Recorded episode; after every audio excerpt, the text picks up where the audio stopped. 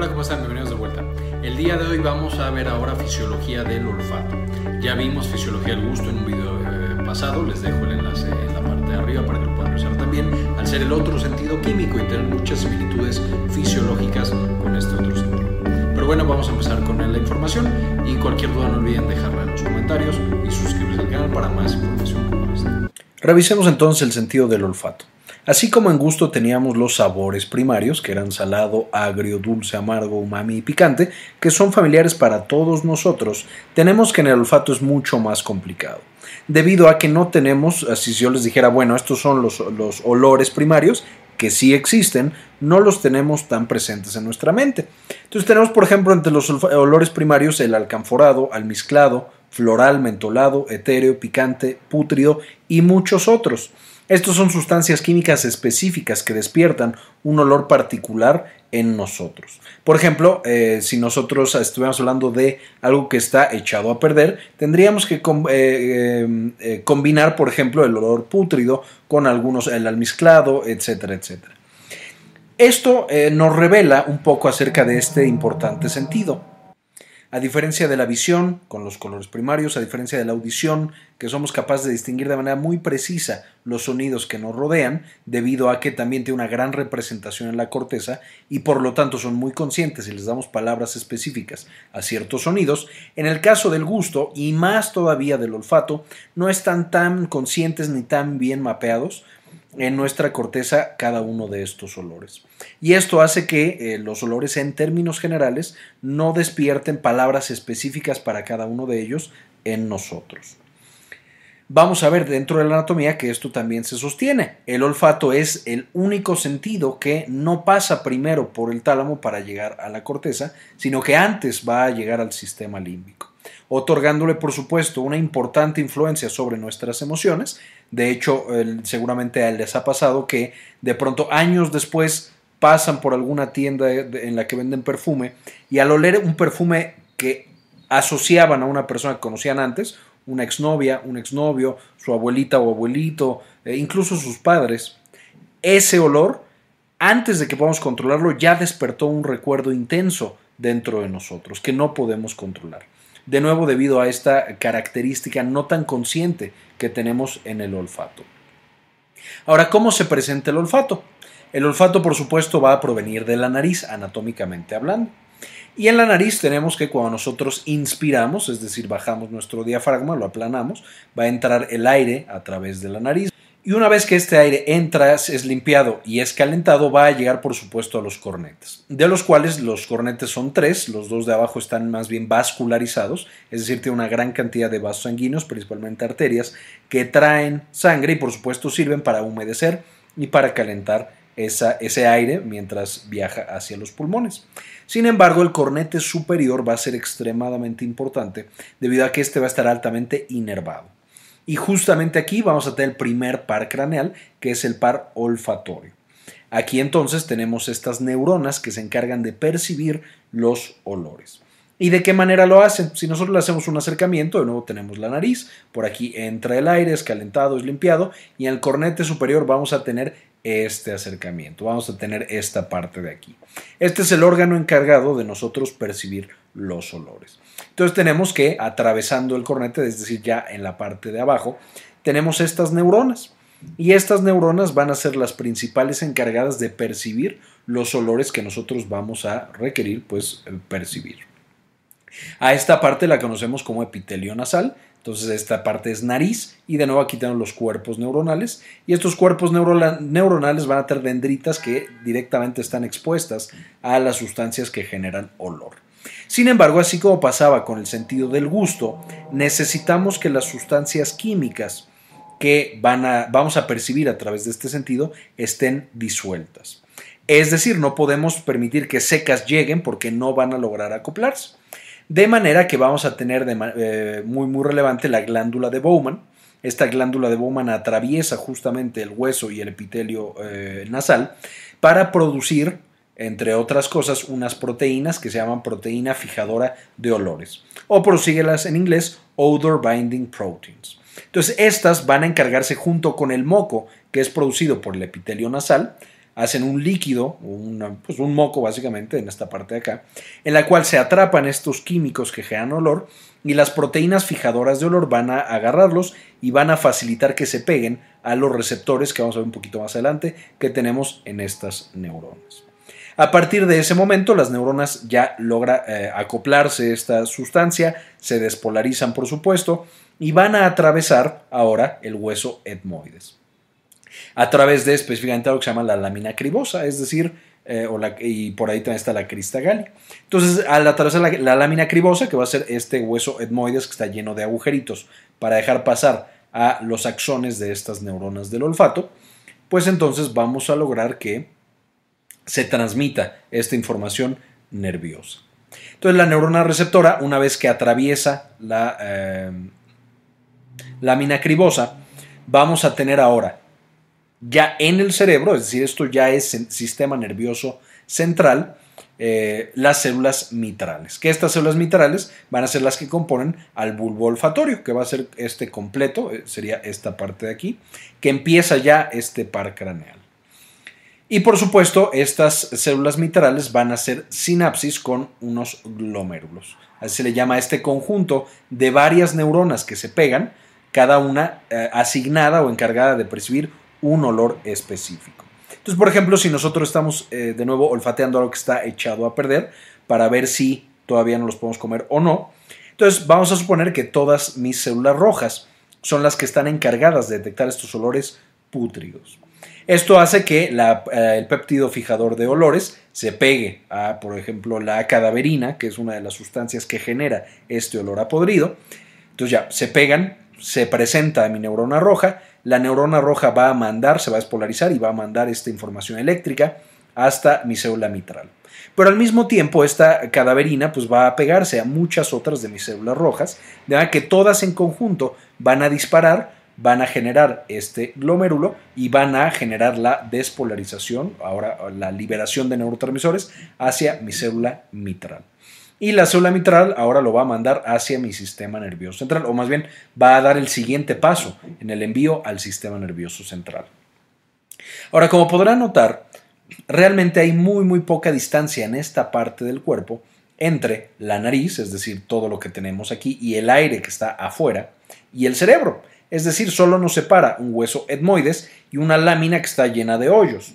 Esto hace que este punto específico sea un lugar muy importante para eh, infecciones. Es decir, si no tenemos un cuidado adecuado, cualquier bacteria que infectara nuestra nariz, que sabemos que es muy común justamente porque entra el aire llena de bacterias y de virus todo el tiempo, entonces eh, tenemos infecciones frecuentes en la nariz, estas podrían pasar muy fácilmente al cerebro y por supuesto matarnos. Esto pasa de hecho con algunas infecciones, desde la meningitis puede tener este tipo de diseminación hasta eh, algunas otras, algunas infecciones virales que eh, infectan garganta y nariz y luego pasan al cerebro, e incluso algunos hongos. Entonces, este sitio es extremadamente importante para tener un robusto sistema inmunológico. Esto hace que, por supuesto, las adenoides estén muy cerca de aquí. Las adenoides son un tejido muy importante inmunológico, muy similar a las amígdalas, al apéndice y a los ganglios eh, secundarios. Y estos van a estar produciendo constantemente células del sistema inmune. Además, esta parte, justamente donde nosotros percibimos el olfato, y de nuevo lo que está más pegado al cerebro, va a estar lleno de inmunoglobulina A. Esta inmunoglobulina va a ser esencial para frenar a las bacterias y a los virus o cualquier patógeno cuando trate de atravesar y de la misma manera va a hacer que sea muy fácil para los macrófagos y otras células del sistema inmune innato que detecten a estos patógenos y por supuesto que los neutralicen antes de llegar al cerebro. De nuevo, si no lo hacen, puede causar infecciones y algunas infecciones muy severas debido a la cercanía tan, eh, pues tan importante que hay con el cerebro en este punto que es la nariz. Ahora vamos a hacerle un acercamiento a nuestras neuronas. Ya quedamos que la glándula de Bowman va a producir los péptidos fijadores de olores o de odorantes. Entonces, este odor binding protein va a estar secretada y va a estar diluida en el moco que se produce por el epitelio nasal. Van a quedar aquí eh, atrapadas o, se va a pegar a estas sustancias que producen olor, como la cadaverina. Y entonces, ¿qué es lo que va a suceder? pues esta junto con su olorante, junto con la sustancia que genera olor, van a venir a pegarse a una proteína G, a un receptor que está acoplado a una proteína G. Y este receptor de odorante va a tener la característica de que tiene una proteína G muy particular que no encontramos en otros tejidos. De hecho, esta se llama proteína G OLF, por olfato, o también conocida como, como proteína GOLF. ¿Qué es lo que va a suceder? Vamos a ver que el inicio de la activación de esta proteína es muy similar a las otras proteínas G, específicamente la proteína GS. Sin embargo, va a tener una segunda parte muy interesante. ¿Cómo, cómo se da esta activación? Una vez que nosotros acoplamos a este receptor, por supuesto ya sabemos que nuestra proteína G se desacopla. Vamos a dividir a la unidad G alfa y a la, G beta gamma. Y entonces la G alfa va a llegar a la ciclasa y la ciclasa ya sabemos que va a transformar ATP en AMP cíclico. Entonces hasta aquí todo exactamente igual a una proteína GS clásica.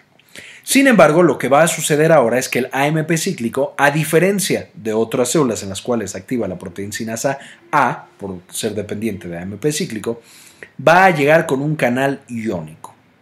Y este canal iónico va a ser abierto con la presencia del AMP cíclico.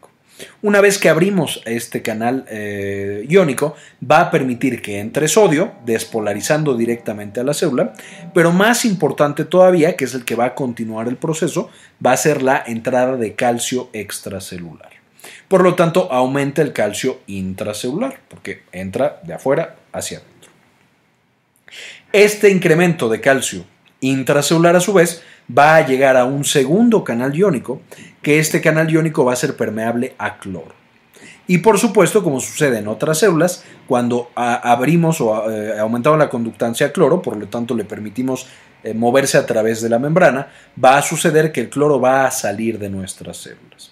Entonces, ¿qué es lo que está sucediendo? Estamos metiendo cargas positivas, despolarizando a la célula, y estamos sacando cargas negativas, de nuevo potenciando esta despolarización.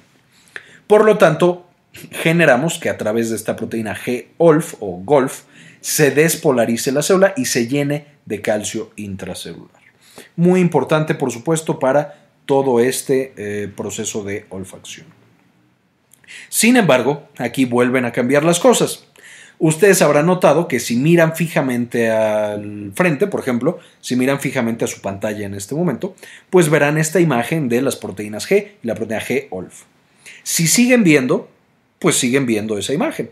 Podemos estar aquí media hora y van a seguir viendo exactamente esto. Bueno, esperemos que acabemos antes, pero podrían seguirlo viendo mucho, mucho tiempo. Sin embargo, con los olores esto no sucede.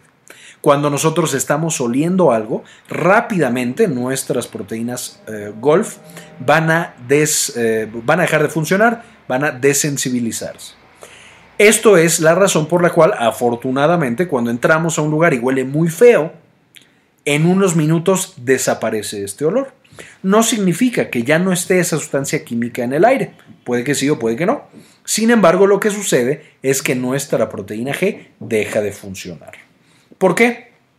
En primer lugar, cuando llenamos de calcio a nuestra célula, este calcio se va a pegar a la calciocalmodulina y la calciocalmodulina va a activar a la fosfodiesterasa que ya hemos visto también en videos pasados que esta fosfodiesterasa va a destruir al AMP cíclico.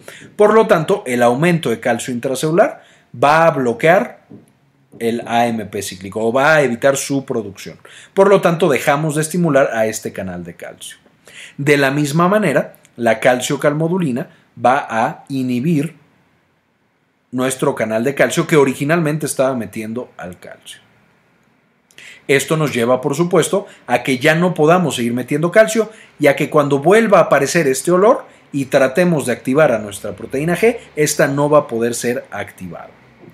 De la misma manera, vamos a activar un intercambiador de sodio-calcio en nuestra membrana y este intercambiador de sodio-calcio se convierte en un buffer de calcio por lo que ya no se permite o, o se dificulta este aumento en pulso del calcio que nosotros teníamos en la primera activación.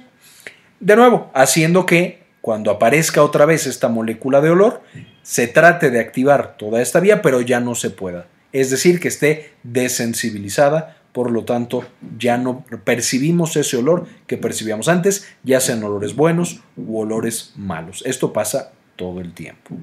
Esto, por supuesto, sacado de este artículo muy, muy interesante de, la doctora Meyer, este, explicando todo esto de la fisiología del olfato. Ahora, una vez que nosotros activamos a nuestro bulbo, aquí está otra vez. Entonces aquí es donde está pasando todo esto de las proteínas GOLF o GOLF. Tenemos la lámina quirosa por la que están pasando todos los cuerpos de nuestras neuronas y están generando los cúmulos de células y por supuesto tenemos el bulbo olfatorio.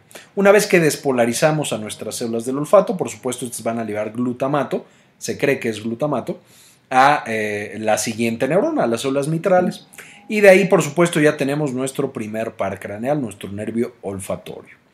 Este nervio olfatorio de ahí va a viajar hacia el sistema nervioso central, pero como estábamos diciendo, va a tener dos caminos al mismo tiempo. Por un lado, va a viajar a la corteza olfatoria, también conocida como corteza piriforme, que esta va a ser la que nos va a dar la conciencia, por supuesto, de que nosotros estamos percibiendo algún olor. Y para esto, por supuesto, tiene que atravesar por el tálamo. Sin embargo, al mismo tiempo e igual de rápido, vamos a ir y vamos a activar a otras áreas que van a estar encargadas de procesos más primitivos, entre comillas. Va a ir directamente a la amígdala, al cuerpo amigdalino. Esto es la razón por la cual tan rápido y tan intenso puede evocar ciertas emociones. Va a ir al área entorrinal, por supuesto al núcleo olfatorio anterior y al tubérculo olfatorio. Todos estos partes del sistema límbico. Entonces va a activar el sistema límbico incluso más rápido de lo que activa la corteza olfatoria. Y por eso va a generar emociones tan intensas y tan rápidamente. Aquí tenemos otra imagen en la cual lo podemos ver. Entonces, de nuevo tenemos nuestras neuronas olfatorias eh, que están embebidas en la mucosa olfatoria. Aquí es donde, por supuesto, se disuelve el odorante y es estimulada la célula eh, olfatoria, básicamente. Después tenemos los nervios olfatorios que atraviesan la lámina cribosa, llegan a las células mitrales y las células mitrales son las que ya generan todo este bulbo olfatorio y tracto olfatorio. Y de ahí vamos a llegar primero al sistema límbico y después también a, la corteza cerebral. De nuevo es exactamente lo mismo, pero representado un poco diferente. Y de ahí, por supuesto, es a la corteza eh, eh, piriforme, eh, que puede ser también catalogado como las áreas 34 y 28. Ahora, Así como teníamos alteraciones del gusto, vamos a tener también alteraciones del olfato. Y las tres principales son anosmia, hiposmia y disosmia. Aunque estas serían las tres primarias del olfato, sabemos que casi el 70% de nuestro gusto, de la manera en la que saben las cosas, va a estar dada por el olfato. De hecho, cuando nosotros tenemos gripa y tenemos completamente tapada la nariz y somos incapaces de percibir olores, la comida no nos va a saber igual. De hecho, puede no saber nada o saber muy diferente a como sabía antes. Entonces, así como causa anosmia, hiposmia o disosmia, hablamos ya en la clase de sentido del gusto que puede también tener alteraciones del gusto, las alteraciones primarias del olfato. Es decir, algo que esté afectando mi olfato también va a hacer que yo tenga alteraciones del gusto. Ahora, ¿cuáles son las causas de que mi olfato deje de funcionar? Pues una de las más comunes es la neurodegeneración. Enfermedades como el mal de Parkinson, el Alzheimer, aunque principalmente Parkinson, van a estar asociadas con que años antes de que se las cosas clásicas del Parkinson, en este caso temblor, eh, bradicinesia, eh, inestabilidad postural, etc., cualquiera de las alteraciones clásicas del Parkinson motoras, vamos a tener que años antes ya tenemos problemas en el eh, olfato, específicamente hiposmia. Y esto es justamente porque este proceso neurodegenerativo también está causando degeneración de nuestras neuronas olfativas. A pesar de que estas son neuronas, sabemos que las neuronas del olfato son de las eh, principales células que son capaces de tener el proceso de neurogénesis. De hecho, estamos renovando estas neuronas constantemente. Sin embargo, por alguna razón, los pacientes que tienen Parkinson años antes ya no son capaces de tener esta renovación de sus neuronas olfativas, entonces ya no pueden oler. Otra causa clásica son la rinitis y las alergias. Por supuesto, si tenemos un ataque inmune constante, porque nuestro sistema inmune está detectando polen o pelo de algún animal o alguna otra cosa, pues esto va a llevar a de nuevo que nuestras neuronas no tengan una función adecuada. En un principio por el exceso de moco que puede diluir demasiado las moléculas odorantes, pero más adelante justamente porque este, vamos a tener una degeneración, una vez más, o una disfunción de nuestras células del olfato. Las infecciones, exactamente el mismo proceso. Después de eso, los tumores o cirugía de nariz pueden afectar el olfato, aunque depende qué cirugía de nariz sea o qué tumor sea y qué tratamiento se le dé. Algunos medicamentos como el alcohol, la nicotina y los aminoglucósidos pueden llevar a no percibir eh, los olores de manera adecuada. La intubación prolongada o la intubación cuando eres muy joven, es decir, los, bebés, por ejemplo, cuando son prematuros, que hay que intubarlos, esto puede lesionar el epitelio respiratorio e incluso también la nariz. Especialmente, por ejemplo, con estas técnicas de CPAP nasal, en el cual al bebé prematuro le ponemos presión positiva a través de su nariz, esto puede llevar a daño en la mucosa nasal y las células nasales que sea permanente. El síndrome de Kalman, que es un síndrome genético en el cual no se forman estas células eh, del bulbo olfatorio puede llevar a que el paciente nunca pueda oler de manera adecuada, es decir, una hiposmia o en el síndrome de Kalman muchas veces anosmia porque simplemente no hay estas neuronas. La neuropatía por diabetes puede causar eh, neurodegeneración también de las neuronas olfatorias, haciendo que el paciente no pueda oler de manera adecuada. Y por supuesto también el envejecimiento va llevando a una pérdida progresiva del olfato. Esto siendo especialmente importante porque entonces no podemos saber si el paciente pierde olfato porque está envejeciendo o porque tiene una de las primeras fases de estas enfermedades neurodegenerativas.